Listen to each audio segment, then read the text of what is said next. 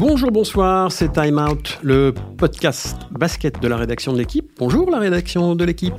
Au programme cette semaine, la grande nouvelle intervenue jeudi avec l'annonce, l'officialisation plutôt de l'organisation en janvier 2020 d'un match de saison régulière NBA en France, à Paris, à Bercy, près de 30 ans après la première apparition en chair et en os d'une franchise NBA. Et quelle franchise, puisque c'était les LA Lakers période Showtime, celle des, Magic Johnson, des James Worthy, des Vlade Divac, des Byron Scott qui avaient et gagné l'Open McDonald's face à Limoges, entre autres en 91 à Bercy. Mais oui, vous n'étiez pas nés tous autant que vous êtes.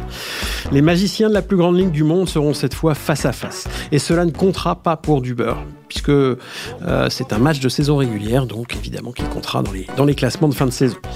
Paris pourra d'ailleurs, semble-t-il, se servir une deuxième part du gâteau en 2021, même si cela n'a pas encore été annoncé. Mais ce qui est sûr, c'est que Charlotte et Milwaukee, deux franchises plutôt attractives pour le public international, Nicolas Batum, Kemba Walker, peut-être Tony Parker, Giannis Antetokounmpo, joueront en effet un match de saison régulière à Paris dans la succession de Londres, qui depuis 9 ans avait l'habitude en janvier de se mettre au parfum NBA l'espace, de quelques jours. Les frelons contre les Hornets contre Bucks, c'est le beau cadeau qui mobilisera la capitale un mois après Noël. Alors à quoi ressemblera ce match NBA délocalisé?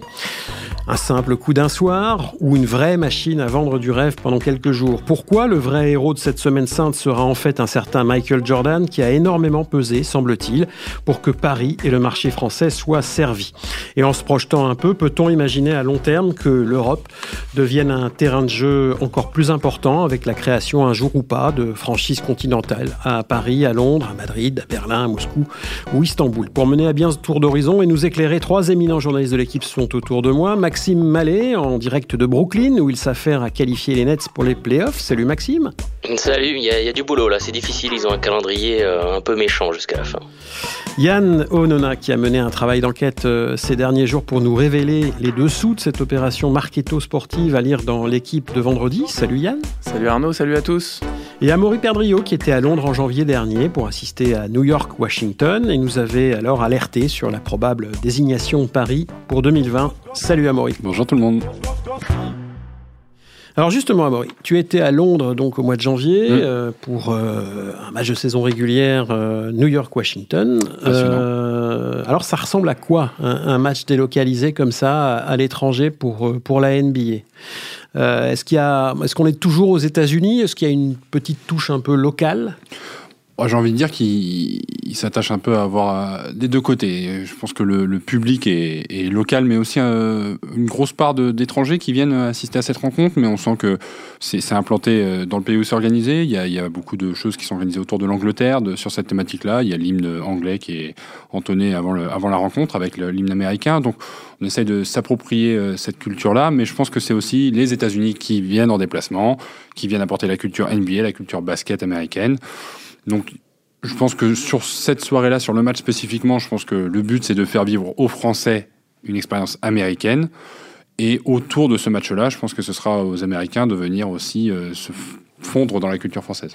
Dans le public, on dit qu'il y, a des nationalités euh, très différentes. Une quarantaine. Une quarantaine de nationalités différentes. ça tient au, au, fait que Londres est une ville comme Paris euh, très cosmopolite, évidemment. Mais est-ce qu'on sait s'il y a des gens qui viennent un petit peu de, bah, des États-Unis, justement, des supporters de Charlotte, des supporters de Milwaukee?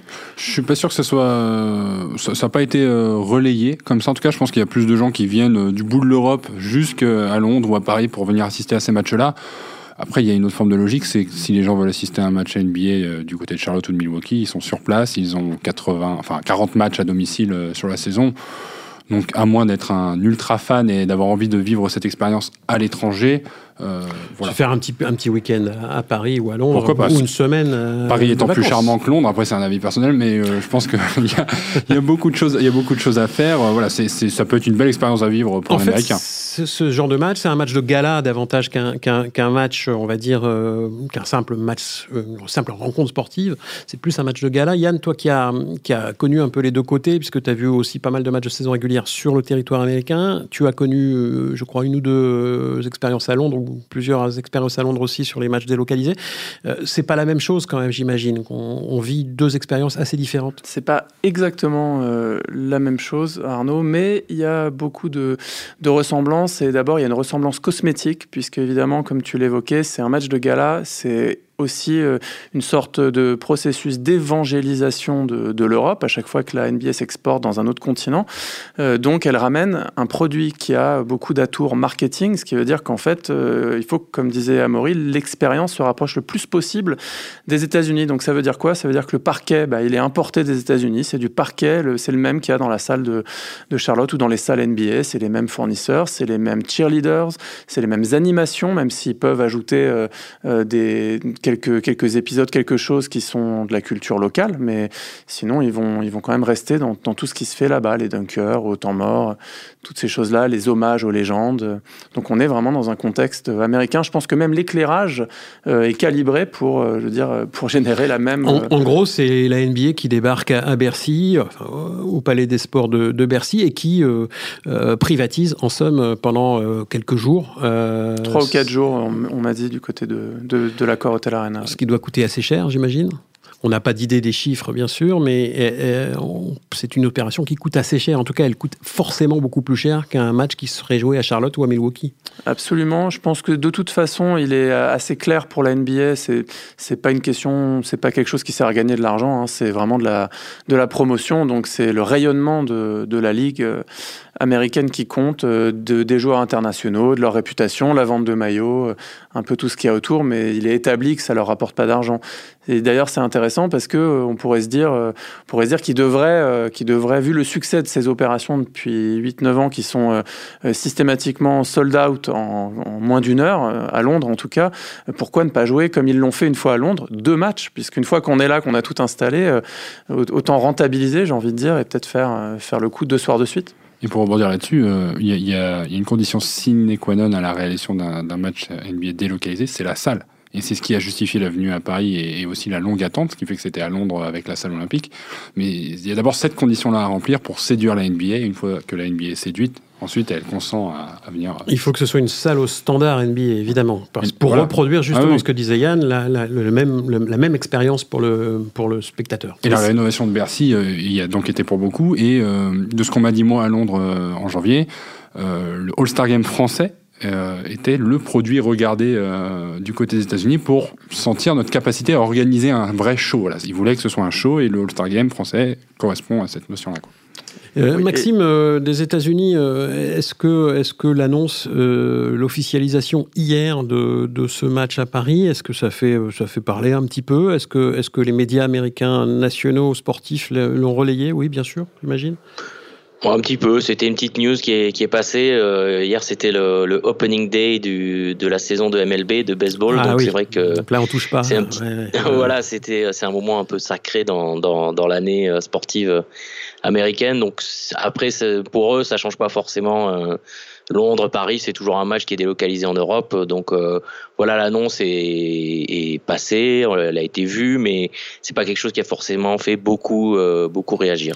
En quoi, euh, Maxime, le, fait de, placer un match de saison régulière là, tout d'un coup, comme un cheveu sur la soupe, un peu en plein milieu de la saison au mois de courant janvier, en quoi c'est important pour la NBA de Est-ce que c'est une façon de casser un peu la, routine de la saison régulière qui à ce moment-là de la saison bon, bah, ça ronronne un peu. Hein, on n'est pas arrivé au All-Star Game encore, euh, All-Star Break. Euh, voilà, les, les, positions commencent à se mettre en place. C'est une manière de casser la routine?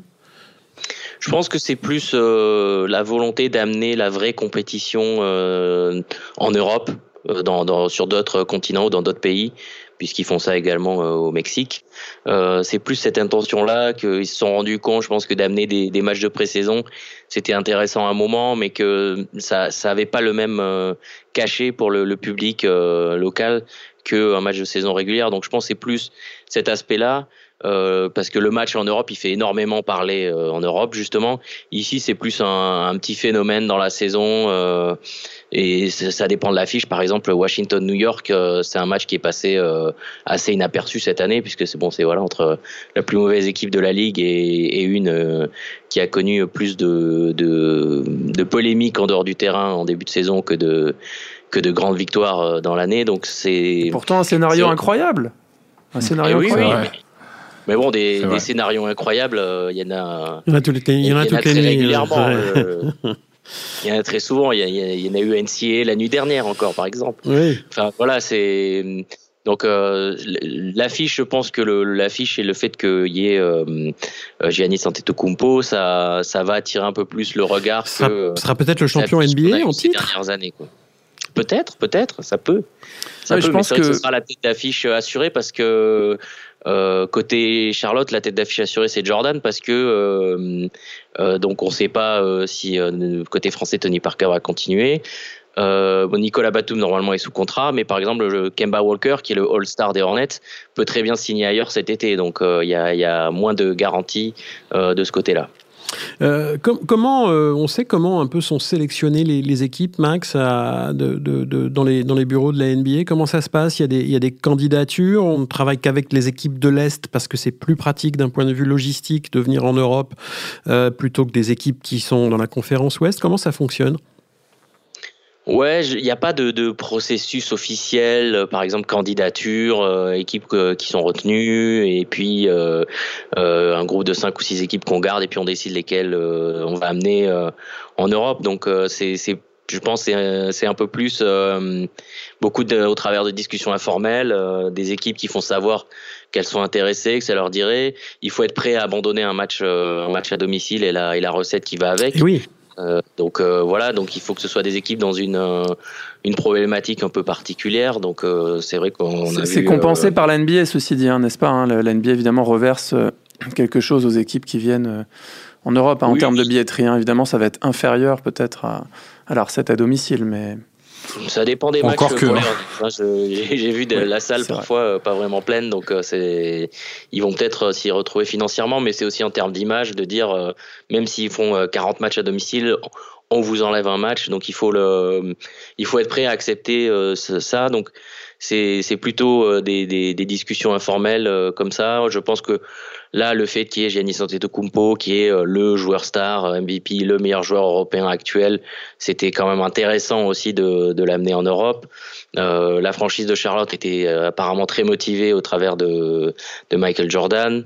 Donc euh, voilà, ça se, ça se fait un petit peu comme ça. On, on voit ce qui, ce qui peut fonctionner, les, les différents intérêts qui peuvent être satisfaits au travers de, de l'affiche et voilà, et chaque année, on essaye aussi un petit peu de, tourner sur, euh, sur les équipes qui viennent. Et c'est vrai qu'on prend plutôt des équipes de, de la côte Est parce que c'est beaucoup plus simple euh, à gérer en termes de, décalage horaire, de voyage, euh, etc. Et éventuellement, donc, de, des équipes qui possèdent bien sûr dans leur effectif des joueurs qui peuvent parler au public européen davantage peut-être que des équipes qui seraient 100% américaines, même s'il n'en existe plus beaucoup de, de nos jours. Maxime, tu parlais de, de, franchises qui pouvaient manifester leur, leur intérêt. On imagine à travers ce qu'on a lu dans le dans l'équipe euh, vendredi de, de, la part de, de, Yann euh, un, papier qui raconte que Michael Jordan est à l'origine l'initiateur en somme probablement de, de, cette rencontre à Paris avec Charlotte. Michael Jordan, rappelons-le, qui, qui est qui était qui a été un bon joueur de basket à une époque et qui est aussi et surtout le, le propriétaire aujourd'hui des, des, Charlotte Hornets. Ce serait lui vraiment, Yann, qui aurait initié cette cette idée. Et, c'est quoi? C'est lui le commissionnaire caché de la NBA, en fait? C'est un cabinet noir et un shadow au cabinet à New York? Non, alors ce qui a l'air établi, euh, d'après plusieurs sources donc euh, que j'ai pu, euh, avec qui j'ai pu m'entretenir et qui, connaissent très bien, voire qui évoluent dans le milieu des, dirigeants de la NBA, c'est qu'il aurait fait une demande formelle ou en tout cas voilà appuyée auprès d'Adam Silver, le commissionneur. Et je pense que ça rejoint c'est pas c'est pas étonnant finalement si on si on observe un peu euh, la présence de Jordan à Paris. Et c'est peu étonnant compte tenu de ce que disait euh, Maxime puisque évidemment c'est comme il disait assez informel. Donc je crois qu'il y a une obligation pour les équipes dans je sais pas si tu connais la durée Max mais peut-être sur une période de 7 à 10 ans peut-être de faire au moins un match délocalisé, mais sorti de ça, il n'y a pas de règle. Donc, donc dans le cas de Jordan, je pense que ses intérêts propres ont parfaitement rencontré ceux de la NBA et ceux de Nike. Nike est donc l'équipementier de la NBA à nouveau depuis le début de la saison 2017-2018 et qui Nike a une stratégie très très importante à Paris. Euh, Nike a une dizaine ou une douzaine de villes dans le monde dans lesquelles il considère qu'il faut euh, euh, frapper fort pour se développer et Paris est au centre au centre de tout ça. Et Jordan qui est une Jordan qui est une branche dont la marque pardon Jordan Brand est une branche de, Nike l'a très bien compris aussi et en réalité quand on observe les cinq dernières années Jordan est partout à Paris. Il a un playground à son nom inauguré avec Anne Hidalgo en 2015. Il s'est lié au niveau du sponsoring avec, euh, avec le K54, qui est l'un des tournois de, streetball ou basket de rue les plus réputés au monde aujourd'hui, où il a à chaque fois invité, comme par hasard, des joueurs sous contrat avec lui euh, au niveau des chaussures, comme Chris Paul, Carmelo Anthony, Ray Allen, euh, Russell Westbrook. Donc il y a tout un réseau de choses comme ça qui concordent, d'ailleurs sont, sont pas mal. Ils sont L'équipementier Jordan Brand est aussi l'équipementier de l'équipe de France de basket.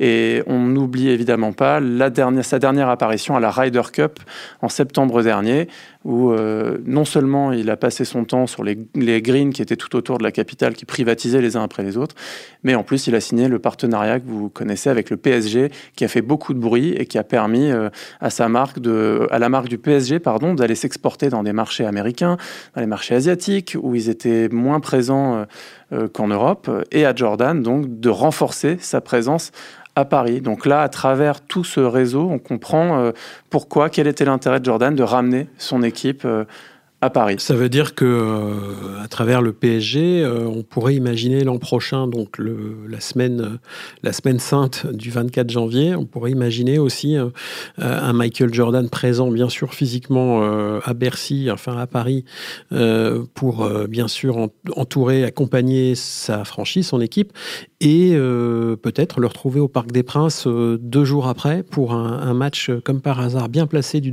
à domicile au Parc des Princes du PSG.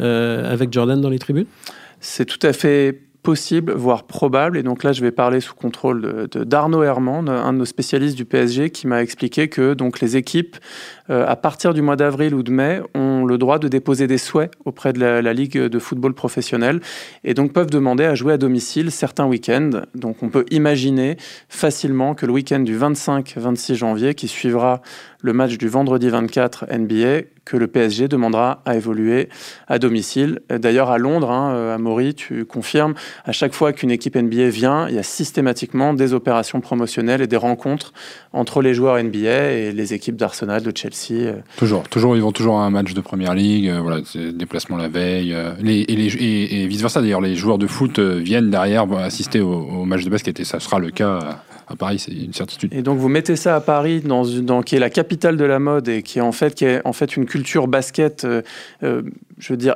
bien plus ancrée, bien plus mature qu'à Londres. Euh, ça va être un cocktail explosif. Ça veut dire qu'il y aura bien sûr les stars du PSG au match. On peut l'imaginer aussi. Hein. Alors, je ne sais pas si Kylian Mbappé et Neymar seront toujours là au mois de janvier l'année prochaine. on peut imaginer quand même qu'il y en aura au moins des deux et probablement les deux. Mais enfin bref, on, on, aura un parterre de, de stars euh, du foot, euh, probablement euh, du cinéma, du, du show business, en incluant les, les rappeurs, etc. C'est, ça va être la folie, ce, ce, fameux 24 janvier au soir à Bercy. D'ailleurs, vous avez des plans pour avoir des places On a, on a eu beaucoup, beaucoup de messages, mais pas de plans. premier, ouais, pas le premier qui nous demande. Alors, on, on, prévient tout le monde, ça va être extrêmement compliqué d'avoir des places. On peut imaginer, je parle sous votre contrôle, que sur les 15 000 et quelques places disponibles dans euh, la salle, l'Arena, euh, la, la Hotel Arena, il y aura euh, un peu plus de la moitié, mais pas forcément beaucoup plus de la moitié de places disponibles pour le grand public, parce mm. qu'il y aura évidemment beaucoup d'invitations, beaucoup de partenaires. partenaires. on a une idée de quand tout ça va être mis en vente? On l'a écrit, hein, il me semble, ce matin, pas avant septembre? Euh, D'accord. Pour ça, c'est pour, la vente. Hein. Ça, c'est la vente. Il y aura une communication faite à la fin du mois, euh, Yann, si je me À la fin du mois d'avril, dans un mois, la NBA va communiquer, ou l'accord Hotel Arena communiquera sur les modalités euh, de mise en vente des places.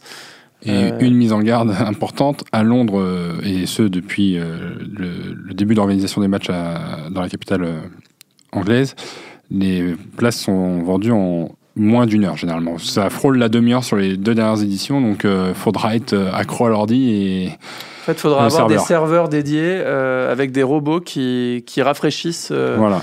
Des milliers d'ordinateurs en même temps pour accrocher deux places, éventuellement. C'est aussi facile que d'avoir des places pour Claude François en 1972, quoi. C'est un peu ça. Ça ne me parle pas. Euh, on a une idée du prix, des, du prix des places. Euh, y a une, on a une idée de, l'échelle de, des tarifs. J'ai interrogé euh, donc la NBA qui était présente à Paris, en tout cas les représentants de la NBA Europe, qui n'a pas souhaité communiquer sur la question des prix. il semble que les prix doivent être euh, établi par l'accord Hotel Arena, peut-être conjointement avec eux euh, dans un cas de marketing. Euh, ce qu'on m'a dit en tout cas, seule certitude, c'est que ça ne devrait pas être plus cher qu'à Londres. Mais qu'est-ce que ça signifie? Ça signifie que la place la moins chère, sans doute, ne, ne passera pas sous les 50 euros. Et c'est peut-être 60, 70, c'est impossible de le dire euh, pour l'heure. Après, évidemment, ça peut aller jusqu'à 1000 euros ou bien plus si on est en bord de terrain. Est-ce que c'est à peu près les tarifs euh, qu'on rencontre sur un match de saison régulière basique euh, aux États-Unis? Pas forcément. Ça dépend des salles. Hein, oui, ça dépend des hein. salles et des affiches. Hein. Donc évidemment, mm. si c'est un match, euh, si c'est un match de milieu de saison euh, à Milwaukee ou à Cleveland, euh, mm. on trouve toujours des places qui traînent à 20, 30 dollars. Ça, c'est possible. Mais on est souvent haut placé en termes de vue. bon, parfois, il faut amener les, jumelles, mais en, en, milieu de salle, on peut tourner, on peut tourner à autour de 120, 120 dollars la place, je pense, en, milieu de saison. Et, donc, et surtout, si on compare, en fait, si vous allez voir un spectacle à Bercy, vous allez voir Radiohead ou, ou je ne sais quel concert, Arcade Fire, des, des groupes magnifique, euh, vous n'allez jamais payer votre place en dessous de 50, 60, 70 euros, il me semble, hein, aujourd'hui. Hein. donc euh, on serait dans les mêmes euh, tarifs pour le prix minimum. Les prix s'envoleront à la revente derrière. Mais sans garantie d'avoir un match formidable quand même. Amaury, justement, sur le plan sportif, qu'est-ce qu'on peut attendre de ce match? Alors évidemment, c'est dans, dans, dans 10 mois maintenant, c'est difficile de se projeter, on ne sait pas comment seront les effectifs. Mais on sait qu'on a eu cette année bon, une équipe de Milwaukee qui va terminer première probablement de la, conférence Est. Est-ce qu'on peut l'attendre au même niveau déjà dès l'an prochain? Mais, enfin, oh, Si on n'a aucune certitude sur le résultat, évidemment, mais euh, on sait que Milwaukee, c'est une équipe qui est devenue joueuse, une des plus joueuses de la NBA cette saison. Donc euh, il y a cette promesse-là de, de, retrouver un peu tout ce qui se fait de mieux dans le basket euh, américain. Ça dépend des, des avis, évidemment. On a Charlotte, une équipe plutôt jeune, qui aime jouer aussi. Donc Bon, euh, et, en même temps, j'ai envie de reprendre l'exemple de cette année. On, disait Washington-New York, euh, pas une affiche très sexy. On, termine avec un match euh, qui a deux doigts de la prolongation. On, a vibré finalement sur les trois dernières minutes. C'est le, basket NBA, on peut, on peut être à moins 20 points à la fin du premier quart et finalement l'équipe passe devant 10 minutes après. Enfin, donc c'est ça de toute façon que les, que les gens cherchent, que les gens veulent. et la promesse des stars en plus sur le parquet bah, vient ajouter ce, ce sel en plus. Maxime, à propos des stars euh, à propos de Star, il y, a, bien sûr Tony Parker, euh, aujourd'hui encore dans l'effectif de, Charlotte. Alors, évidemment, on, sait tous qu'il est en position euh, peut-être d'arrêter sa carrière dans, quelques semaines. On, a déjà une première idée. On, sait s'il pourrait tout de même être présent, même s'il arrêtait sa carrière, ou comment, comment tu sens l'affaire? Je pense que s'il arrête sa carrière, euh, vu qu'il passera pas mal de temps à Lyon, euh, il, il, pourra prendre un petit TGV ou un petit vol euh, jusqu'à Paris.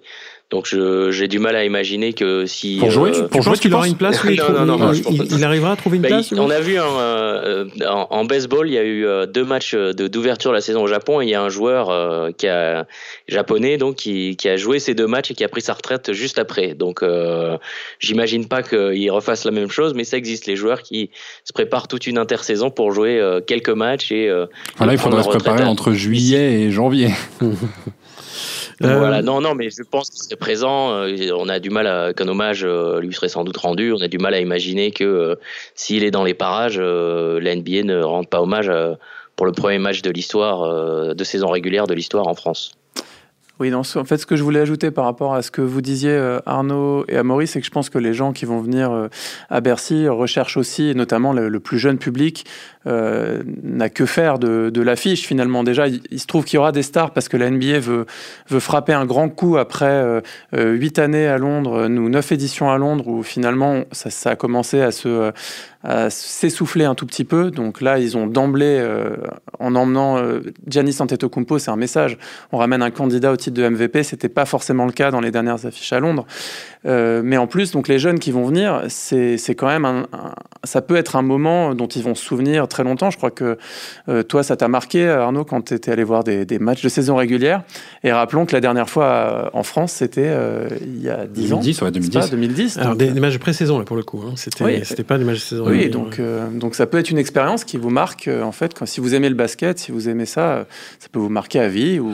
Ah, je suis sûr que les gens qui nous écoutent sont pas à convaincre. leur problème, c'est d'essayer de trouver des places. Quoi. Je pense que ça va être un peu le sport, le sport national euh, dans les, dans les prochaines semaines. C'est euh, comment faire pour avoir des billets, pour ce, des tickets pour ce match? Euh, voilà. D'autant qu'il y en aura 5000 de moins qu'à Londres. C'est ça, parce que la salle de Londres est plus grande. Hein. 20 000, 20 000 places. Ouais, donc là, on est dans des standards qui sont des petite salle NBA, entre guillemets, hein, euh, tout est relatif, mais 15 000, c'est plutôt l'affluence basse des matchs NBA. Euh, donc euh, voilà, il faudra être très fort pour trouver des places, très malin. donc préparez-vous. Au bout de tout ça, qui, peut être gagnant, hormis évidemment les, gens qui organisent et qui en, espèrent en tirer une forte promotion, une forte valeur ajoutée sur leur marque, comme on dit. mais est-ce que le basket français peut, peut, qui donc sera un peu privé malgré tout de comment dire de, de, partenariat sur ce match-là. C'est c'est complètement euh, NBA hein, pendant pendant trois quatre jours. Il y aura pas d'interférence avec euh, avec la Ligue nationale de basket ou la fédération semble-t-il. Euh, mais est-ce que le basket français peut en tirer un, bénéfice, Amaury? C'est là où il y a une une vraie différence, en mon sens, par rapport à ce qui se faisait à Londres, c'est qu'au-delà du match, sur les deux ou trois jours qui, qui précédaient avec l'arrivée des équipes, les, les équipes s'entraînaient dans une salle un peu euh, à part. Il y avait quelques, quelques actions menées par la NBA, mais dans les hôpitaux ou auprès, de, auprès d'écoles. Mais là, on nous a euh, vendu une semaine du basket en France. Donc avec des, des activités organisées autour du basket en France. Donc forcément, je, il y aura un partenariat, j'imagine, avec la fédération. Avec la mairie de Paris. Avec la mairie de Paris. Donc on va, on va promouvoir le basket via la NBA, mais on va promouvoir le basket euh, en France. Donc la retombée, ça va être quoi? C'est tout jeune qui va s'intéresser à cet événement-là, va ensuite se rediriger vers un club de basket, vers une structure de basket dans le pays. Donc je pense qu'on peut s'attendre à une explosion de, des licenciés. À une explosion, carrément? ah, Une explosion, peut-être pas, mais je pense que si, si, si, si, ça touche, si ça touche les jeunes dans les clubs. Oui, mais bon, on peut créer, on peut créer des sections loisirs, des, des, des, des initiations. Voilà, on va sensibiliser les gens au basket, donc ça va les engager à pourquoi pas se, et s'essayer à ce sport-là la saison suivante. Et puis c'est une belle fenêtre médiatique Yann, d'autant plus que euh, eh bien, elle suivra euh, une Coupe du Monde qui sera attendue quand même en Chine au mois de septembre, avec une vraie chance de médaille, malgré un tirage au sort très compliqué, mais une vraie chance de médaille pour l'équipe de France si elle se présente euh, avec toutes ses forces. et puis derrière, à l'automne, on aura un événement quand même sur le plan national, qui est le retour d'un club français en Euroleague, en l'occurrence Lasvel de Tony Parker et de Nicolas Batum, justement. Donc il, il peut y avoir une, une continuité, en somme, qui, qui qui, maintiendrait la flamme et, avec un paroxysme qui serait ce, cette fameuse semaine du 24 janvier et, ce match en France. Tout à fait, il y a un cercle vertueux euh, possible à chercher pour tous les, acteurs du basket. Euh, c'est certain, il faut, surfer sur, euh, sur qui revient en Euroleague, sur ce match euh, NBA, en profiter pour mettre en valeur le championnat avec ces jeunes stars si c'est possible. Et tout ça en faisant attention, en faisant bien attention, puisqu'il faut rappeler que quand la NBA vient quelque part et pose ses bagages, euh, on ne peut pas non plus trop s'en mêler. C'est-à-dire il faut, euh, faut être malin. Donc autant la fédération et la ville de Paris auront une légitimité euh, dans l'organisation et dans tout ce qui va se passer autour, autant les clubs eux-mêmes, ou ne serait-ce que l'Euroleague, ou quiconque voudrait en fait marcher sur les plates-bandes, organiser un gros événement, en réalité ça peut être considéré, et ce serait considéré par la NBA comme ce qu'on appelle de l'embouche marketing, une embuscade marketing, c'est-à-dire venir sur leur plate-bande en fait. Et, et quelqu'un responsable de, de l'Euroleague me, me, parlait de ça et me disait euh, c'est très, euh, tout ça est très policé. Nous, euh, on fera ce qu'on a à faire. Et si on, on, voulait organiser quelque chose, évidemment, on s'entretiendrait au préalable avec la NBA. Donc, il faut demander au chef, au boss quoi, du basket mondial. C'est logique, c'est leur événement aussi. Hein. Le, boss, le boss du basket mondial qui, qui effectivement parle régulièrement, c'est comme un serpent de mer qui reviendrait de temps en temps de, ben voilà, de la de l'expansion euh, de la NBA au-delà des, des, des, frontières stricto sensu de l'Amérique du Nord, euh, d'arriver euh, d'arriver un jour en Europe avec pourquoi pas des projets des projets de franchise. Maxime, bon c'est un serpent de mer. Hein. moi ça fait 20 ans que j'entends parler de ça, de même peut-être plus encore d'éventuelles d'éventuelles franchises européennes ou d'une division de la NBA qui serait en Europe, etc. Est-ce que ce, ce sujet-là est toujours un peu d'actualité. Est-ce qu'on en a reparlé ces dernières semaines? Je crois que oui, qu'Adam Silver a encore évoqué la question il y a quelques temps, le commissionnaire de la NBA. Où est-ce qu'on en est de ces questions-là, euh, vues des États-Unis? Il n'y a pas forcément de, de progrès euh, tangible sur le sujet. C'est peut-être quelque chose qui, euh, qui avance vraiment euh, en silence, en, en coulisses. Mais euh, voilà, en 2015 déjà, il y a il y a cinq, il y a quatre ans pardon, Adam Silver disait que il imaginait quatre franchises en Europe, des choses comme ça. On n'a pas fait de vrais pas dans cette direction depuis, donc ça c'est un sujet euh, qui, euh, qui, qui, fait beaucoup parler dans les, les sports américains.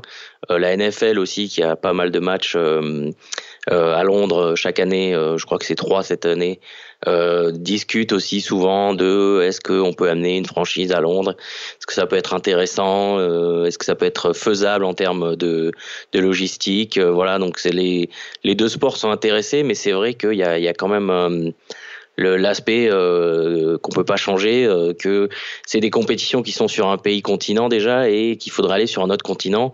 Ça complique beaucoup les choses en termes de de, repos, de, transport, etc. Donc c'est et, euh, et, dans ce domaine-là, on progresse pas spécialement. Hein. Le, temps de trajet euh, États-Unis-Europe n'a pas beaucoup évolué depuis 15 ou 20 ans.